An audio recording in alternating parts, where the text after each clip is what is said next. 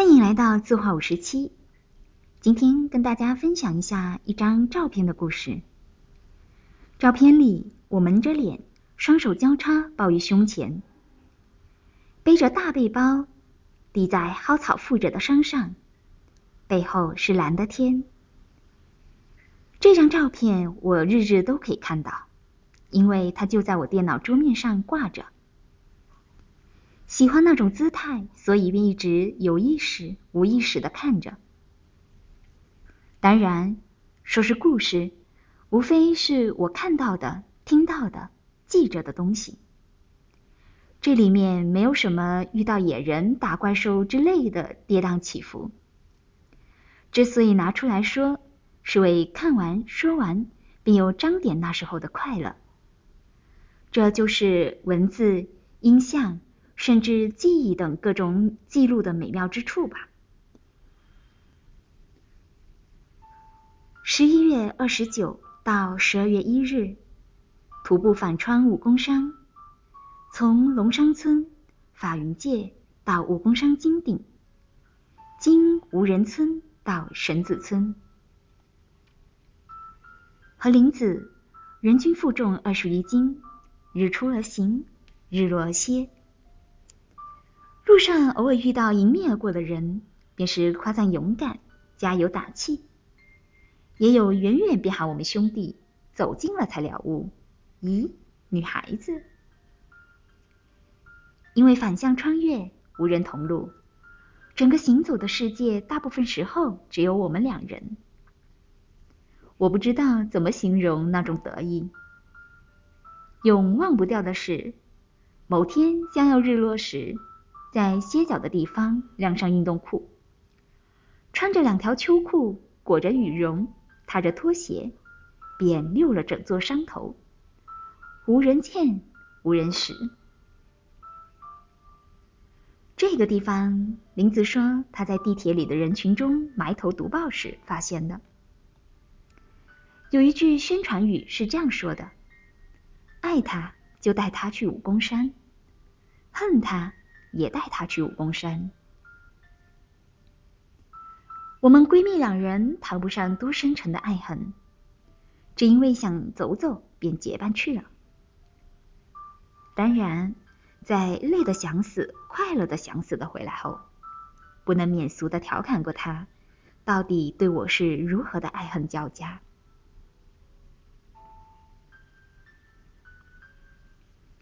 那几天。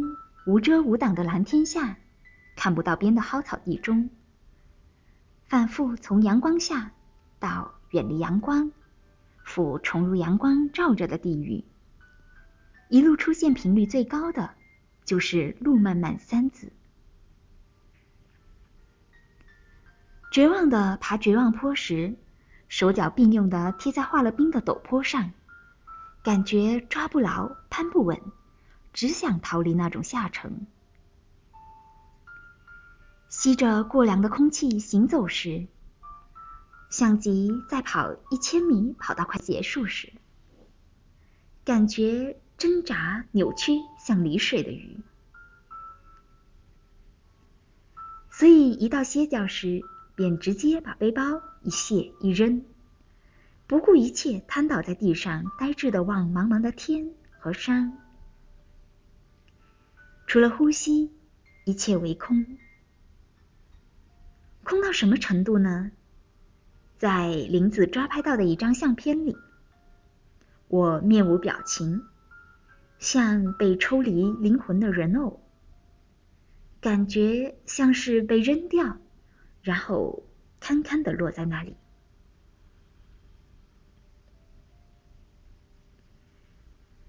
我的快乐跑在累极了的身体外，在这座山头行走时，一偏头便能看到自己的影子映在另一座山头，剪影坚定，然后佝偻起身子，那影子便弯折起来，欢笑，因为能在那么大的天地里自导自演。自赏着皮影戏，迷了路，误闯到山谷腹地，看着满世界的青苔，脊背隐隐泛寒，边坚信着这是缘分，边逃离，矛盾有趣。在零下十一度的黑暗中洗漱，一抬头便是墨色天空，有着好大好亮的星星。近视眼都看到那星星周围延伸出的光柱，清静到舍不得回屋取暖。早起便包得圆滚滚，仗着看月牙消失，看太阳跳脱出来。一切笼在温暖的光晕中。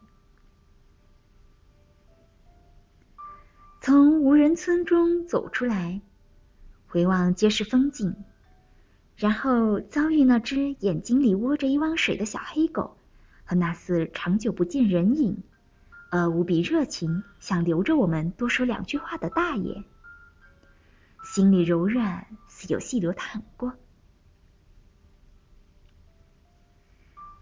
旅行时，一切都无可遁逃，而后带着只有自己知道的美好和疲惫，虚脱回来。下山后，坐在车里，拼命的念着吃酸甜多汁的橘子，好拯救冒烟哑痛的嗓子。车一停，便带着满裤脚泥土，忍痛艰难的迈着鸭子步。奔到卖橘子的推车前，挤进那群热闹叫价的师奶中。若是这一幕被拍下来，肯定会成为我以后不堪回首的狼狈。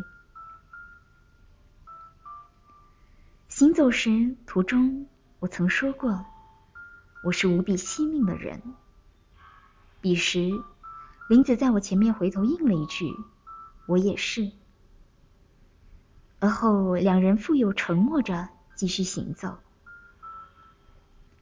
所以，我想我的快乐还有一部分是因为有这样默契的朋友可以结伴出游。这也是我送给我的朋友们的。欢迎多来找我玩，我等候你们。虽背不得，扛不得，但可以提供最默契的沉默。